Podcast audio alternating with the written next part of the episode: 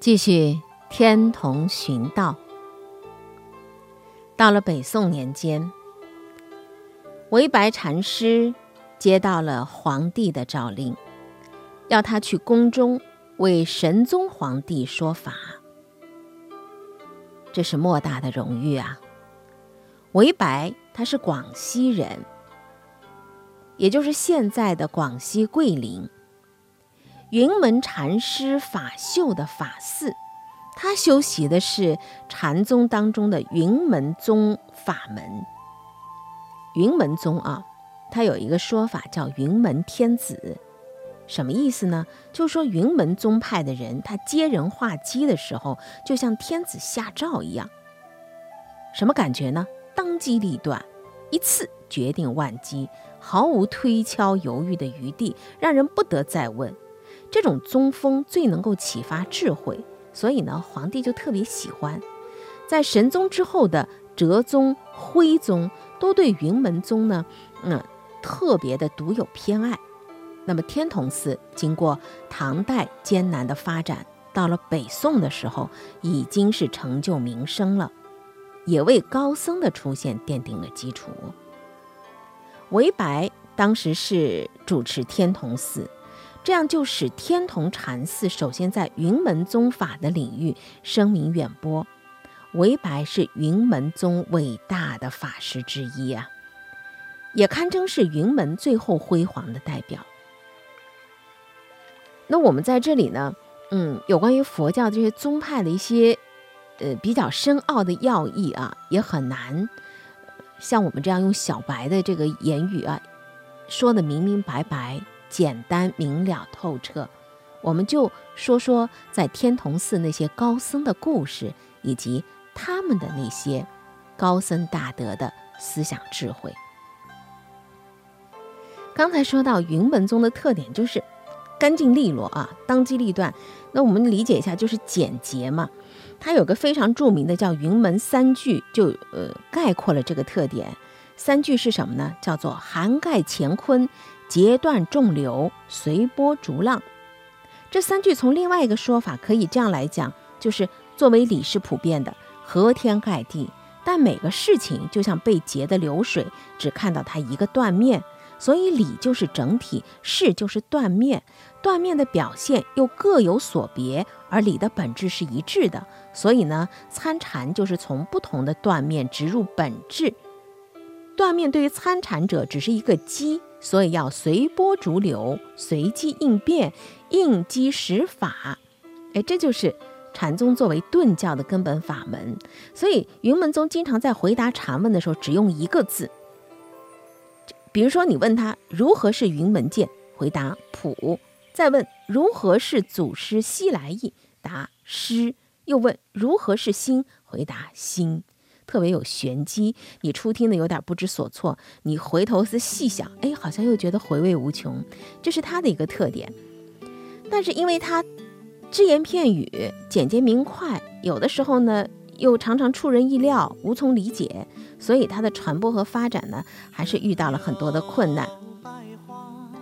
当云门禅法传到第四代的时候，就出现了另外的一位高僧，这位高僧的名字。叫崇显，他呢是在呃现在的奉化啊，当时的明州雪窦寺的和尚。那么到了雪窦崇显这里呢，云门宗的禅法又大张旗鼓的兴盛起来，风靡天下。在北宋时期，和灵济宗是平分秋色，所以也有这样的美誉，叫云门灵济独胜天下。雪窦寺的崇显也被誉为是云门宗的中心之祖。崇显啊是四川人，家族当中很有钱，从小也读了很多的书，因为对佛教的热衷和喜爱，以及这种信仰，让他走入了这个佛教之门。他呢，呃，诗也写得很好，现在还留有很多首关于天童的诗歌。韦白呢是崇显的第三代的法嗣。韦白到皇宫去宣扬禅法，受到了哲宗和徽宗的推崇。禅宗认为佛教是人类黑暗当中的明灯，一灯能灭万年暗，所以呢，佛教的传承就叫传灯。那么韦白是云门宗禅法最后一个辉煌的人物，也是天童禅寺以云门的面目出现的一个标志。在这之后，曹洞宗的大师就继承了他的衣钵，创造出更大的影响了。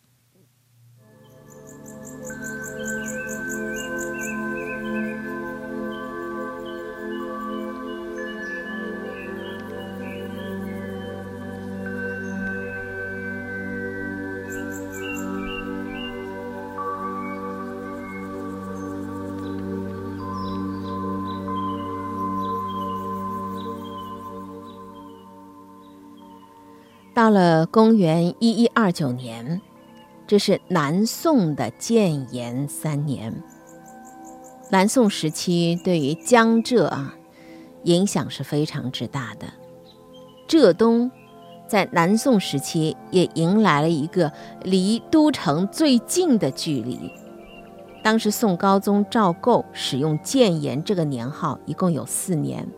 这四年，也正是他从靖康之变当中漏网的皇子，成为匆忙之间在河南商丘草率继承皇帝名分，在落魄流亡，而终于在惊魂未定中定都临安（现在的杭州）。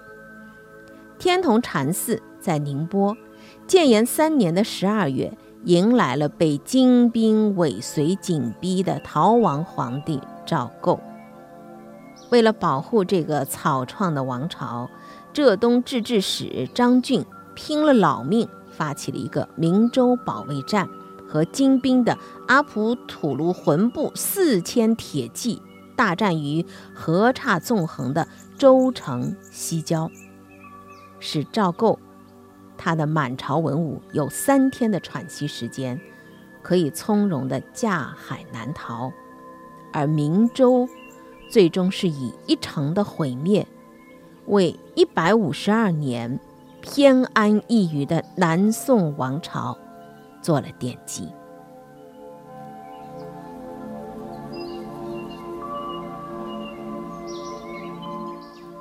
就在这样的一种战火纷飞的日子里，接替已故的韦白禅师，成为天童寺新住持的正觉禅师到任了。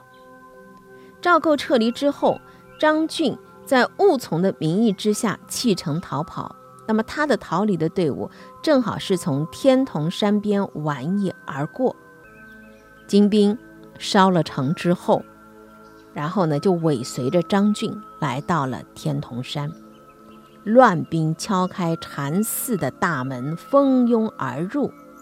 这时候发现新任的住持正襟危坐。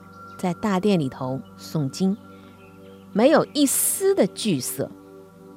金兵和禅师对峙良久，朦胧当中，他们看到禅师的头顶好像有佛光笼罩，领兵大为恐慌，急令退兵。这又成了天童传说当中的一个奇迹。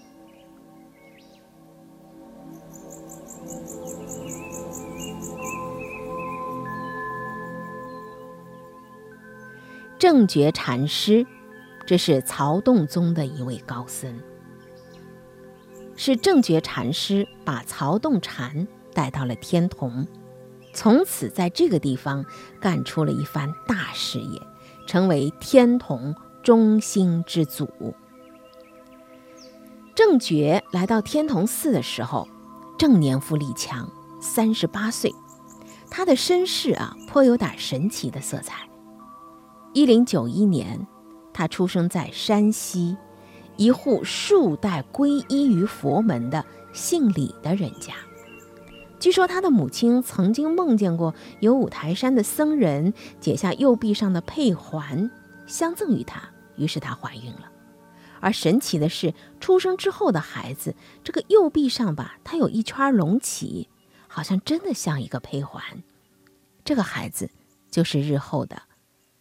弘治正觉，正觉十一岁出家，十八岁到各个地方去游方，并且发下了宏愿：不发明大事，誓不归矣。在他向曹洞宗的名僧丹霞子纯参学的时候，有一次子纯就问他：“如何是空劫以前的自己？”他回答说：“井底虾蟆吞雀跃，三更不见夜明莲。”这段话是话外有话，禅语“空劫前世”。这是《楞严经》当中的一个典故。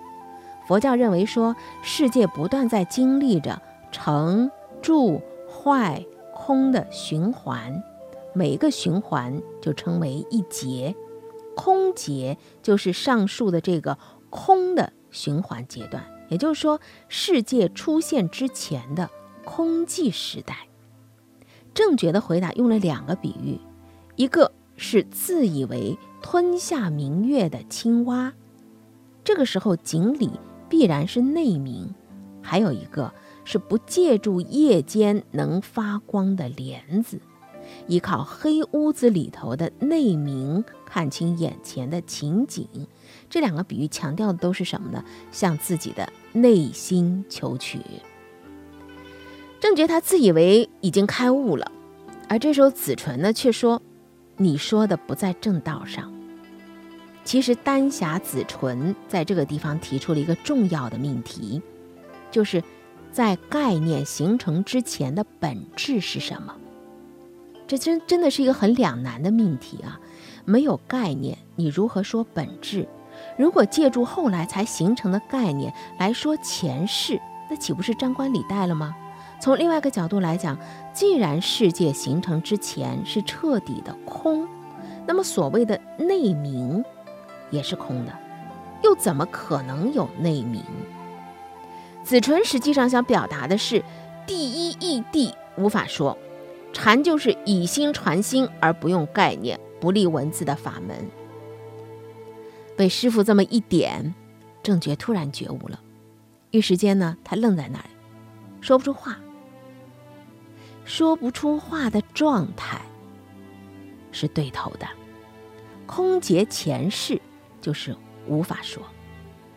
子纯就是在他的无法说的状态里，知道他体悟到了如来藏，说：“现在你可以说了。”正觉说：“我今天丢了钱，反被人家诬为小偷。”这又是一句禅语，什么意思？恐怕你只能够自己去误解了。师徒二人这样的寄语对答相和，参悟禅机精进。从此之后，机锋更为迅捷，这个名声渐起。后来正觉先后担任过大洪寺和长芦寺的首座。这一年呢，正觉他去普陀山朝拜观音，途经天童，却因郡守恳请。主持了天童寺。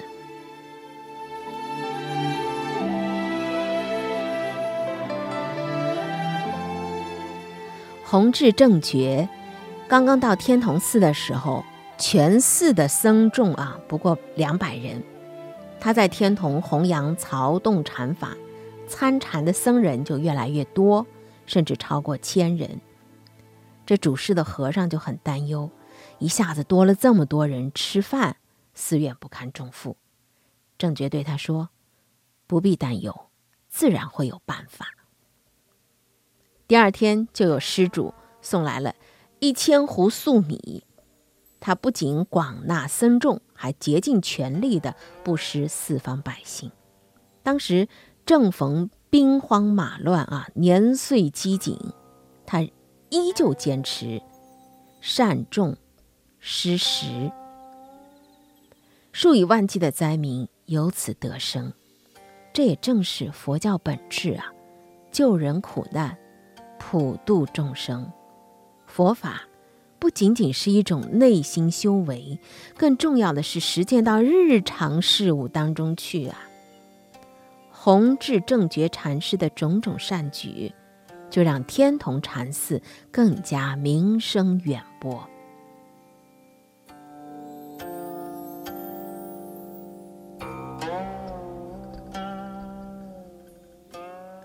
自古以来是否善于谋办僧供往往是衡量一位住持的重要标准。弘治正觉主持天童寺之后，最大的举措是大兴土木，拓旧维新，扩建寺院，先后扩大山门，建僧堂，铸千尊铜佛，安奉在千佛阁中。后来又建了卢善那阁，安置了五十三善智石像，天童寺的香火盛极一时。自从禅宗的百丈禅师倡导“一日不做，一日不食”这样个劳动传统，以后的禅寺都拥有土地山林，以供僧人劳作自己。在正觉主持天童的三十年间。天童寺拥有了水田一万三千亩，周围山林都属于寺院，还在今天的象山和定海整治了两千多亩的滩涂。这都是弘治带给天童寺的繁盛景象。那么，弘治正觉除了做了这些之外，他的伟大更在于哪里呢？在于对禅宗发展的贡献。在宋代。禅宗出现了整理前辈寄诵的诵古评唱的风气，借前辈开悟的个案去激发后学。那么，整理这些功夫对于前辈案例选择的慧眼，这是要有赖于你的功底的。弘治，他著有了《宋古百则》和《弘治禅师广录》，他和雪窦寺的重显、头子义清和丹霞子纯。并称四大著家。正觉禅师在涅盘之后被昭示为弘治禅师，这也是他弘治正觉名号的来历。